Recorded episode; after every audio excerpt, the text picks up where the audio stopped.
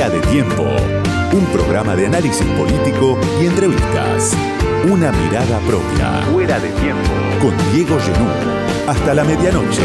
En Radio Con Voz 899.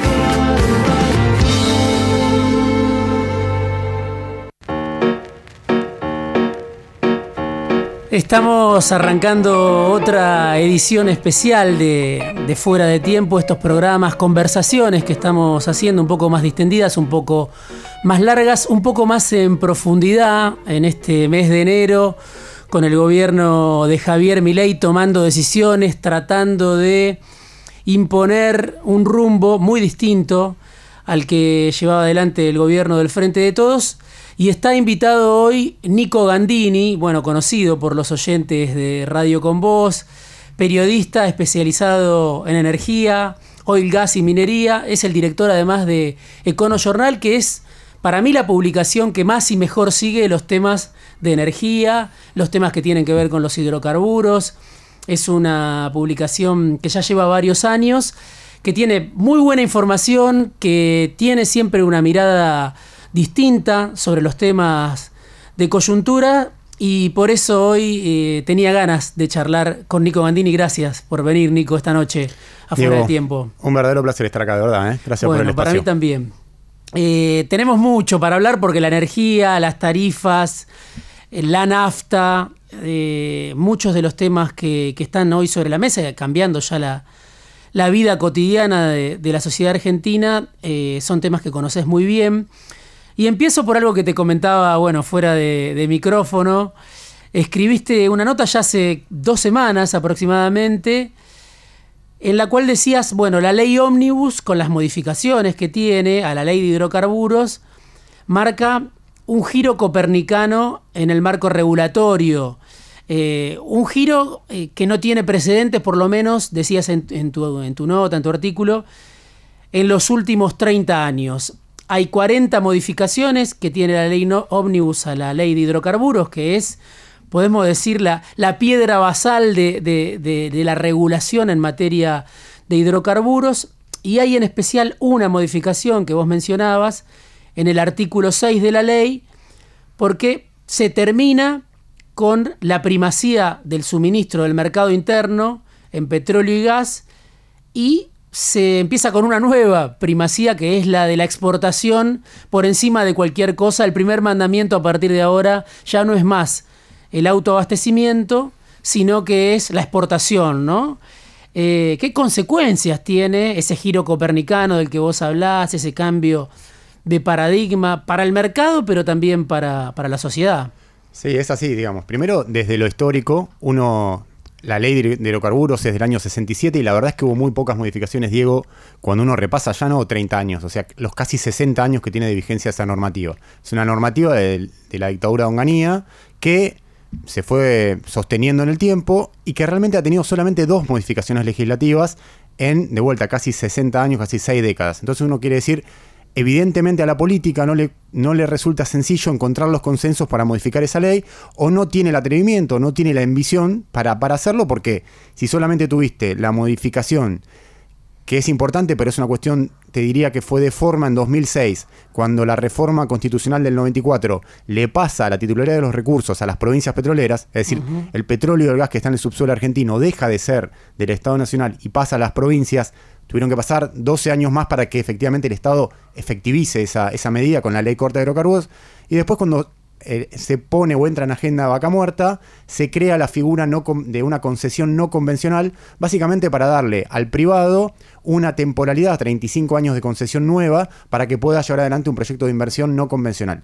Esas son las únicas dos modificaciones muy puntuales, importantes, digamos, estamos hablando de la titularidad en un caso y después la creación de una nueva concesión, pero no el vagón de 40 modificaciones que un gobierno con menos de 30, 35, 40 días de, ejercicio se propone a validar en el Congreso en sesiones extraordinarias con un sistema político que se está reseteando. Entonces, para mí, por eso poníamos el título de giro copernicano, porque hay muchos elementos de, muchísimo cambio. Es decir, por lo general, voy a decir, 40 modificaciones en una ley madre, en una ley que es basal, bueno, llevémonos un tiempo para discutir, sesiones ordinarias, que el sistema, que el Parlamento esté funcionando con cierta dinámica y no en una ley de bases, una ley ómnibus, que mezcla un montón de cuestiones. Por eso yo no dejo de entender y lo estoy siguiendo los acontecimientos, a ver si eso avanza y va a alguna construcción específica o no. Sí, bueno, eh, la primera consecuencia directa que uno ve, ¿no? Obviamente es en el surtidor. Exacto. Y eso ya tiene impacto en el consumo que está cayendo y mucho en este mes, mes y medio de gobierno de, de Miley. Eh, la otra consecuencia, bueno, desde el punto de vista de los actores del mercado, de las petroleras, muchos dicen, bueno, están viviendo una fiesta, ¿no? Porque de repente todo lo que venían reclamando, por todo lo que venían militando, si querés, desde hace, no sé, dos décadas, eh, mi ley lo cumple eh, en muy poco tiempo. En muy poquito tiempo. A ver, vos hablabas antes del principio de autoabastecimiento, que fue lo que rigió de alguna forma la producción de hidrocarburos. Eso para que lo entienda el que está del otro lado es, si hay una producción de un barril de petróleo, bueno, hasta ahora o mejor dicho, hasta, antes de que se rija esta ley, el principio que se utilizó es, bueno, ese petróleo tiene la prioridad de ir al mercado interno para que lo consumamos todos nosotros y si hay un remanente, si hay un saldo exportable, se exporta. Lo que plantea el gobierno de Miley, y lo plantea concretamente el secretario de Energía Eduardo Rodríguez Chirilo, que tiene dos gorros dentro del gobierno, por un lado es secretario de Energía y por otro lado es coordinador de todo el proyecto de ley Omnibus, y creo que en este momento, en este momento del gobierno, prima más el gorro como, te diría casi Mm, sí, coordinador de ese, proyecto de ley que como secretario de Energía. Lo que propone es que haya un mismo nivel de jerarquía entre el mercado interno y el mercado de exportación. Eso, eh, en términos conceptuales, en términos de derechos, eh, es un cambio radical, es un cambio, te diría así, de paradigma, porque ya el Estado no va a poder decirle al, privado, no, mira, tu producción tiene la, eh, hay que destinarla al mercado interno porque falta a una refinería, le falta crudo, entonces vos tenés que eh, direccionar esa producción hacia esa refinería. El Estado lo que te va a decir es, bueno, mostrame tu contrato, a quién le vendés, vos podés firmar contratos eh, a largo plazo, si se quiere, por un año, por dos años, hoy eso no está permitido, si, los permisos de exportación se habilitan mensualmente, hay una cuestión de, de cómo funciona el esquema de exportación de petróleo. Y a mí lo que más me preocupa es algo, no me preocupa, pero me parece interesante, es si quien propone estos cambios lo hace con la convicción de que la Argentina está frente a un escenario de abundancia de petróleo, hmm. porque realmente descubriste vaca muerta, porque tenés reservas ahí por 50, por 70 años de petróleo y de gas que no vas a poder explotar porque el mundo está migrando hacia, un, hacia una agenda de transición energética que en 20, 30, 40 años el petróleo va a tener que perder esa prioridad que tiene hoy en el mundo energético y, y salir, porque la agenda de cambio climático se viene muy fuerte. Entonces alguien dice, bueno, che, la verdad tenemos estos recursos en el subsuelo, estas reservas en el subsuelo. Vamos a hacer todo lo posible para armar un andamiaje regulatorio normativo que nos permita exportar. Ok, bueno, entiendo y es discutible o no hasta dónde la profundidad de los cambios. Pero esto, los cambios que propone el gobierno Milley, vienen más que nada, el, motor es una visión ideológica del, mundo, del mercado, si se quiere. No es que dicen, bueno, no, tenemos vaca muerta, tenemos IPF, vamos a exportar, vamos a buscar nuevos socios, vamos a generar una mesa de inversión. Porque esta ley, aunque obviamente la mayoría de los privados le hace, la recibe con un beneplácito, no fue consensuada abiertamente con las petroleras. De hecho, hay muchas petroleras que se enteraron del contenido cuando la ley se filtró. No es que había una Sí, obviamente alguien te va a decir, no, los estudios, los grandes estudios jurídicos que trabajan con las petroleras fueron las que estuvieron trabajando ahí, el estudio de Uriel O'Farrell, hubo mucho, mucho abogado ahí. Pero no es que hubo un toma y daca, si se quiere, de las empresas de IPF mismo, la empresa controlada por el Estado, escribiendo ahí, metiendo abogados, que estuvo el director de legales de IPF metiéndole letra. Eso no pasó, digamos. De hecho, e, eso no es así. Y de hecho, en la visión de Sturzenegger, que fue quien redactó buena parte del cuerpo normativo de esta ley, él tiene que Sturzenegger, acordate, digo que fue un tipo que se corrió por derecha a la, industria petrolera, para decirlo de alguna forma bien sencilla. Cuando se arma la ley de la ley de 27007, que es la ley de vaca muerta, la que crea esta concesión no convencional de hidrocarburos, durante el, durante el gobierno eh, todavía Cristina Kirchner, él se opuso a esa, a esa, a esa discusión, con Macri ya en el, en el centro también de la, de la, escena, no presidente todavía, pero ya un actor político importante, él le recomendó a Mauricio Macri ir en contra de esa ley. Macri terminó eh, encontrando una posición intermedia, entonces se abstuvo los legisladores, muchos legisladores del PRO se abstuvieron de votar esa ley, pero a Sturzenegger siempre le, siempre le quedó esa, digamos, esa, esa, rencilla, esa, ese mal sabor de boca desde su visión ideológica. Por eso él, en esta ley, mete algunos puntos que van en contra de la visión de las petroleras. Por ejemplo, dice que las concesiones no convencionales empiezan a regir. Eso es algo que hace ruido porque, bueno, eh, puede abrir a nuevos actores en el mercado. Ahora, desde el punto de vista del abastecimiento interno, ¿quién se hace cargo del abastecimiento interno? ¿Queda para IPF esa tarea reservada? ¿Los demás se van a dedicar a exportar? Es una visión que, para su, digo, en algún punto es positivo que esa visión ideológica que trae este gobierno sea consistente con una eh, cantidad de reservas de petróleo y gas que tiene la Argentina hoy. Si esto hubiese pasado hace 10 años, yo te decía, che, ojo, porque no te sobra la producción, entonces vos estás abriendo a exportar, y entonces ¿quién va a ser el que levante la mano y diga, che, ¿quién garantiza el mercado interno? Eh, que en ese caso siempre es IPF. Hoy, con la cantidad de la proyección de producción de petróleo en vaca muerta, de, petróleo no convencional, eso se llama shale oil, digamos, o de petróleo eh, o de gas natural, no, no, es un problema. Pensá, digo, que en este momento, en enero de 2024, tenés un cuarto de la producción de gas cerrada, los pozos de gas están cerrados, un cuarto, un 25% de los pozos están cerrados porque no hay demanda. Mm. Porque no, no, hace calor en tanto calor en Buenos Aires, no hay que consumir tanto, eh, tanto gas natural en las centrales termoeléctricas. Hay agua para producir energía con, desde las centrales del Comahue o de Yacyretá, el complejo eh, Yacyretá Salto Grande. Entonces, hoy te sobra gas porque no tenés demanda. Eso te pasa, con el gas natural te pasa, te diría, en ocho meses del año. Y con el petróleo, vos lo que tenés hoy es que podrías producir más y no podés producir más porque te falta infraestructura, es decir, te faltan oleoductos para sacar petróleo de Neuquén, ponerlo en un oleoducto y llevarlo hasta Bahía Blanca o mandarlo hacia Chile para exportarlo. Entonces, desde la visión del gobierno de mi ley, eh, que es ideológica, de, porque de vuelta no es que hay un conocimiento acabado, un proyecto que dice voy a generar más saldo exportable. No, ellos están en desacuerdo con esa visión histórica que tenía la ley de hidrocarburos, sobre todo están en desacuerdo con la visión, te diría, de los últimos 20 años, si querés hacemos un asterisco ahí, pero a tu pregunta concretamente lo que va a pasar ahí es que el sistema tenga más flexibilidad, que vos puedas exportar petróleo, entonces vos, digo, vos sos un productor de petróleo, che, yo quiero firmar un, un contrato de exportación de petróleo durante un año porque mi cliente me pide un año de que yo tengo que poder garantizarle un año de venta. Entonces lo que vas a hacer es, si el Estado revisa ese contrato y considera que durante tres meses vos tenés que importar petróleo para cubrir tu cuota de abastecimiento al mercado, bueno, vas a tener que buscar esa flexibilidad. Vas a poder exportar petróleo durante todo el año, pero al mismo tiempo vas a tener que importar. No está mal eso. Tiene lógica, nada es tan lineal, no es blanco-negro. Hay que ver después la ejecución, la reglamentación, y por suerte para, para Argentina, para nosotros, la verdad es que hay un montón de recursos, o sea, la Argentina podría producir el doble de producción de petróleo sin demasiado esfuerzo. Obviamente falta montonazo de inversión en infraestructura y ahí está el tema, ¿quién pone la inversión? ¿La pone IPF? No tiene caja para hacerlo. ¿Lo ponen los privados? Bueno, te van a pedir un montón de garantía para que en una, economía con un 200% de inflación vos eh, le garantices que el repago de la obra va a estar. A mí lo que me, hace ruido es que el gobierno de Milei lo que propone es por un lado, maximizar la renta, que en términos conceptuales, la verdad que yo no sé por qué el objetivo de una normativa de un país tiene que ser maximizar la renta petrolera. Maximizar la renta petrolera es ambiguo. La OPEP, que es la Organización de Países Productores de Petróleo, para maximizar la renta te baja la producción de petróleo, no te la aumenta. ¿Por qué? Porque cuando dice, che, no me gusta el precio de petróleo, mm. está en 55 dólares. ¿Cuál es el resorte y la palanca que tiene para tirar ahí? Bueno, bajo la producción de petróleo que meten los principales países de Medio Oriente, entonces el petróleo rebote y va para arriba, va a 70.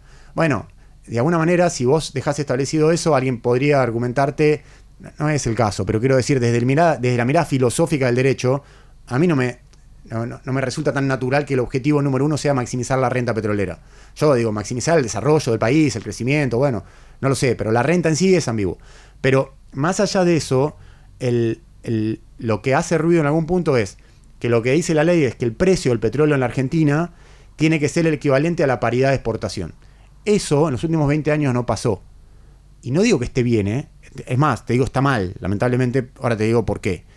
Pero en algún punto que quede tan claro, lo que te dice es que si un país como nosotros, como el nuestro, como la Argentina, que tiene evidentes problemas macroeconómicos, en algún momento tiene una nueva devaluación, vas a tener que aumentar rápidamente de vuelta el precio de las naftas para poder reconocerle al, al productor de petróleo el precio internacional que se explica en dólares porque todo el mundo se explica en dólares. Entonces, ¿qué pasa si viene un nuevo ministro de Economía que te dice, che, yo quisiera, para salir de todo este balurdo macroeconómico, quisiera ir llevando los precios con un sendero, en una mesa con la, con la industria petrolera, pero con un sendero que no me implique, que no, que no me que no implique pagar ya mismo precio paridad de exportación. Lo voy a pagar en seis meses, pero es la forma que tengo de que el programa macroeconómico sea consistente.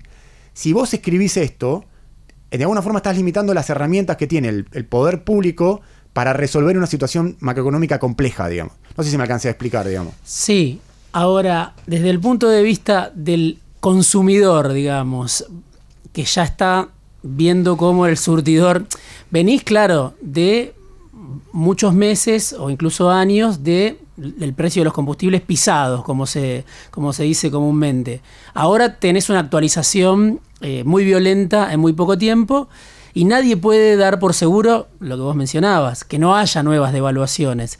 Entonces, para tener, eh, teniendo como prioridad que el precio del barril eh, esté a nivel de la exportación, lo que va a suceder es que siempre vas a tener, antes que nada, el aumento en el surtidor.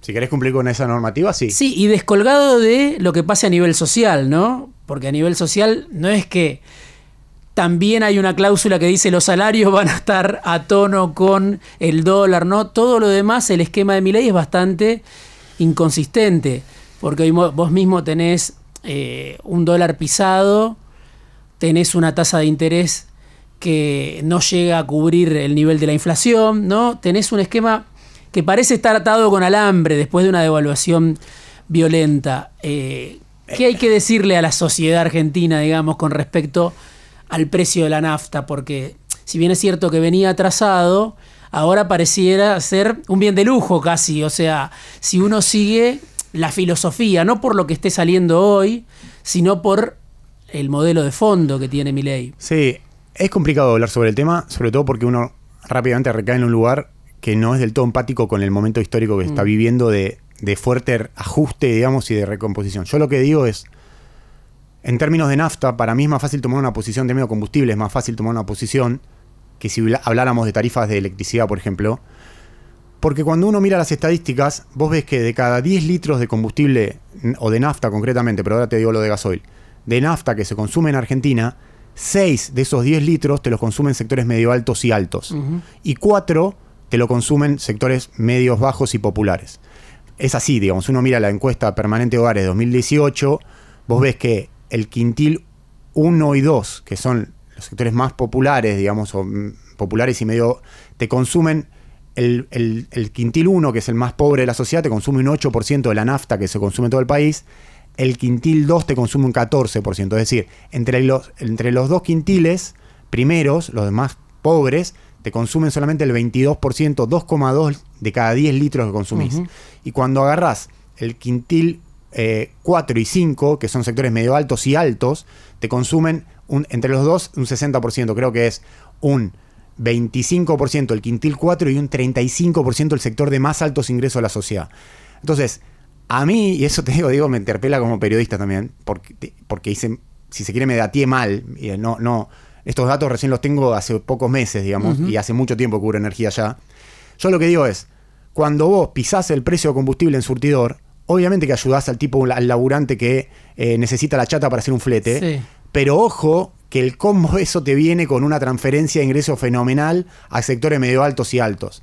Entonces, y no hay forma de resolver eso, porque vos no puedes fijar un precio para el laburante, como te lo demuestra, y un precio más alto. Hay una migración seguramente ahora, ya había a gas de Eso va a pasar. Eso va a pasar, pero lo que digo es, si uno mira los números de los últimos 15 años, vos tuviste un desarrollo de todo el corredor norte, si se quiere, desde no sé, Vicente López, yo vivo en Florida, digamos, hasta Pilar por un lado, hasta Escobar por el otro, de un montón de barrios cerrados y que los sectores de altos, medios, medios ingresos y altos ingresos se concentraron en nuevos barrios que se han creado. O sea, vos tuviste, yo qué sé, 100 barrios para decir que se creaste, 500 lotes cada uno, eh, son 50 mil lotes. A 300 mil dólares por, por lote construido, vos tenés 15 mil millones de dólares. Es decir, tres puntos del PBI los creaste en una porción de tierra que no existía y, la población de altos ingresos se concentró ahí con todo el daño que tiene eso en lo, urbano y demás, digamos. Eh, y vos utilizaste el precio de combustible gente que viaja y hace 40 kilómetros por un lado para otro y demás, subsidiándole el precio de combustible durante los últimos 15 años, que lo único que funcionó fue como catalizador que acentúa esa tendencia de que el capital se concentre. Entonces, por eso digo, es muy antipático decir esto, porque por otro lado alguien me está escuchando del otro lado y dice, che, boludo, a mí la nafta me pasó de 360 mangos a 800 mangos. Mm. Y me jode, me duele, no tengo la plata para pagarlo. Es verdad. Lo que pasa es que detrás de la defensa de, una, de esa bandera, que hay que defender el ajuste en los sectores medios y populares, ojo que durante años estuvimos transfiriéndole renta a los sectores medio altos y altos. Hubo dos excepciones, podemos decir, en esos 15 años. Uno fue Miguel Galucho, con la IPF Exactamente. de Cristina, Sí. eh, recién estatizada, que aumentaba de manera periódica los combustibles. Por encima de la inflación. El otro fue el gobierno de Macri, que también, por lo menos al principio, cuando le dio IPF, bueno, se la dio a un financista para que la maneje, que era Miguel Gutiérrez, Sí. sin antecedentes petroleros, pero con Aranguren, con una presencia muy fuerte, sobre todo al comienzo, Sí. el ex CEO de Shell, en la Secretaría de Energía también subieron los combustibles. Sí, pero cuando empieza la corrida durante el gobierno de Macri en marzo, abril 2018, el gobierno usa el precio de combustible, vuelve a recurrir a la tentación de usar el precio de los combustibles como un ancla. Y ahí se, es verdad que en 2017 había aumentado, pero en 2018, 2019, los últimos dos años del gobierno de Macri, eh, el combustible funciona como un ancla para tratar de frenar la inflación, digamos. Entonces, es complejo. También es cierto que hay una realidad que queda, digo, alguien piensa, che, ¿por qué un gobierno propone 40 cambios a la ley de hidrocarburos? Entonces uno repasa durante los últimos 20 años, decís, bueno, la política siempre tuvo la tentación, o casi siempre tuvo la tentación, salvo en ese, en, el- ese momento del segundo gobierno de Cristina, donde IPF aumentaba en línea con la inflación, incluso por arriba, para hacer caja, para que la empresa pueda invertir, para que pueda poner en valor vaca muerta, y funcionó. Pero cuando uno mira desde 2005 para acá, si se quiere, salida de la baña para fijar un, un- hito ahí, la verdad es que hubo muchísimo intervención del Estado que le hace un daño al país en términos de crecimiento. Vos en el año 2007 tuviste una resolución que era la 394, que la empujó Guillermo Moreno, la firma Miguel Peirano, que fija el precio del crudo en 42 dólares cuando a nivel internacional estaba a 100 dólares. Y alguien te podría decir, che, pero ¿qué tiene de malo eso? Si yo tengo producción de crudo, ¿por qué me tengo que comer, morfar la curva de precios de 100 dólares? Y yo a veces veo que ese argumento está vivo hoy. O sea, el costo de eso es que vos terminás generando solamente la reinversión del flujo del que ya está, pero nadie te invierte para crecer más. Entonces, vos, vamos a hacer un ejemplo bien pavo de un almacén.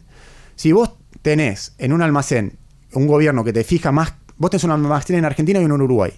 Si vos tenés que un gobierno, el argentino, te dice que vos el precio del queso, la leche y demás lo podés vender un 30% por abajo que el que lo vengo en Uruguay, es muy probable que vos lo que hagas es mantener ese negocio en Argentina, eh, porque lo querés, porque lo tenés ahí, porque tenés inversión hundida, porque estás involucrado con el proyecto, pero que si en un momento tenés que poner un supermercado, lo pongas en Uruguay y que ese almacén querés llevarlo a un supermercado, lo pongas en Uruguay porque el precio que te pagan es, el- es más alto y tiene que ver con el internacional. Entonces, ¿qué es lo que tenés que hacer como país si querés desacoplar precios?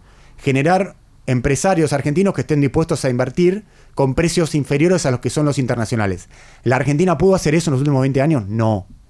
Los mismos empresarios petroleros son los mismos que están hace 40 años, 30 años, salvo con la excepción de Miguel Galucho, que armó un proyecto Vista, que es un proyecto interesante, digamos. Pero la realidad es que ningún país latinoamericano ha sido demasiado exitoso en crear empresarios o en crear una burguesía, para usarlo nacional, que pueda, a partir de una política pública que desacople precios, generar nuevos actores, nueva inversión o que haya vehículos privados que garanticen inversión. Entonces, ¿quién lo tiene que hacer? El Estado. El Estado puede depende del momento histórico, digamos. Con IPF, con, la IPF de Cristina, podía IPF ser un carro que iba. Hoy IPF tiene mucha menos caja, tiene más deuda, digo, tiene una situación compleja y no hay actores, digo. Entonces, pragmáticamente, ¿qué te propones? Seguir diciendo, che, bueno, voy con el precio de desacoplo precios, digo, el precio del mercado interno tiene que ser uno y el de exportación otro, y no genero nuevos actores, no genero, no genero nueva inversión, y sigo contrayendo exportaciones, o decir, bueno, trato de acoplar. Por eso digo que es muy difícil hablar de estos temas, eh, porque no tengo una posición clara en algún punto. Lo que digo, veo los últimos 20 años y digo, no, no hemos sido exitosos, sobre todo en energía, en ampliar la base productiva, en generar más inversión, en generar más saldos exportables, en depender menos de las importaciones y nos chupamos una cantidad de punto del PBI enorme en un sector energético que no tendría que haber pasado eso. Rodríguez Chirilo, el secretario de Energía, que vos decías, bueno, tiene dos funciones porque está también, está yendo al Congreso, defendiendo las modificaciones que tienen que ver con hidrocarburos. Es un desconocido, ¿no? Para la mayor parte de la sociedad, estuvo 20 años viviendo afuera, trabajando afuera. Y muchos dicen, tiene el asesoramiento, por ejemplo, de Carlos Bastos, que era el secretario de Energía de Caballo, del menemismo. Digo, ¿hay un regreso a los 90, vos pensás? ¿Es algo distinto?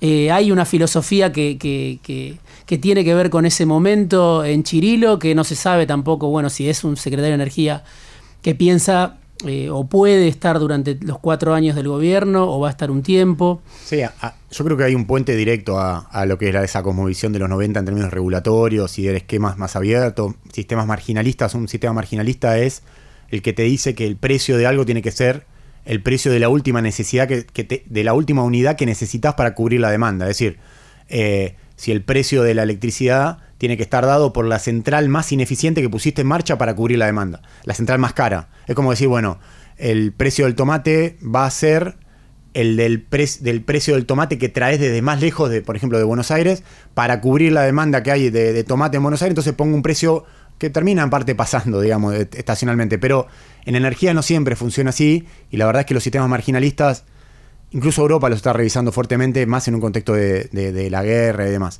Entonces, hay una vuelta a los 90 y por nombre propio podríamos decir que sí, digamos, el mentor de Eduardo Rodríguez Chirilo, lo decías vos recién, es, Carlos Bastos. De hecho, Eduardo Rodríguez Chirilo trabajó en la Secretaría de Energía cinco años como asesor de Carlos Bastos. Se va del país en un momento bisagra, que fue en noviembre de 2001, un mes antes del estallido social de diciembre de 2001. Se va primero a México a trabajar en una empresa española que se llama Bengoa y luego se muda a España donde intenta armar una consultora, la arma, y después trabaja como asesor de algunas entidades multilaterales como el Banco Mundial y el BID y demás. Estuvo viendo Málaga últimamente y vuelve a Argentina definitivamente ahora para asumir como secretario de Energía. Si hay una visión, sí, definitivamente hay una visión similar a los 90. Incluso en términos legislativos es más ambiciosa porque en Menem, más allá de los decretos de regulación de la, de la economía o de privatización de empresas energéticas, nunca había metido un cambio por ley de la ley 17, de la 17319, que es la ley de hidrocarburos. Metió sí cambios eh, a través de dos o tres decretos que fueron icónicos de ese momento, pero nunca se había atrevido a meter mano ahí, digamos. Después, bueno, obviamente la reforma constitucional mete mano en la titularidad, pero, pero no había discutido una nueva ley de hidrocarburos. Acá la decisión es ir con todo, es ir a quinta fondo y meter esos cambios yo no sé, eh, son momentos históricos muy distintos. Hoy el mundo ya no funciona con la visión que tenías en los 90, no en Argentina, en Estados Unidos, en Europa, en un montón de lugares, en América Latina ni hablar. Entonces, querer homologar un momento histórico con otro, no, no, no tiene tanto sentido, pero bueno, evidentemente ellos tienen esa visión ideológica de mucha apertura, de mucha desregulación, que el, que el capital privado se autogestione en algún punto.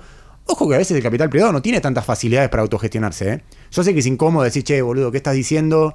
Si después arman una mesa entre los cinco mayores petroleros de Argentina te definen una política. Eso no es así. O sea, hay cuestiones finas que si vos querés armar una mesa hoy con las 10 principales empresas productoras de hidrocarburos en Argentina, vas a tener muchísima complejidad para encontrar una plataforma común. Pero muchísima, digo, complejidad. ¿eh? Porque hay mucha rivalidad también. Muchísima rivalidad, mm. muchísima cuestión de visiones distintas, de egos, de personalidades que no fluyen, que no, mm. que no conectan tanto, que vienen y entonces, ojo que a veces el problema no es tanto darle la pelota al capital privado, sino que a veces el capital privado no se pone de acuerdo para meter un norte y decir vamos para allá. O sea, eh, es un. Yo qué sé, es incómodo lo que te estoy diciendo, pero, pero funciona medio así. Vino Nico Gandini a charlar con nosotros en Fuera de Tiempo, hablando de energía. Vamos a escuchar un poquito de música. Él mató, escuchamos y después volvemos para hablar de IPF, para hablar de tarifas, para hablar de las petroleras, para hablar de Techín, para hablar de PAE, para hablar de Pampa Energía, de las empresas que estaba recién mencionando a Nico Gandini, que son las que dominan el mercado, por lo menos del petróleo, del gas en la Argentina.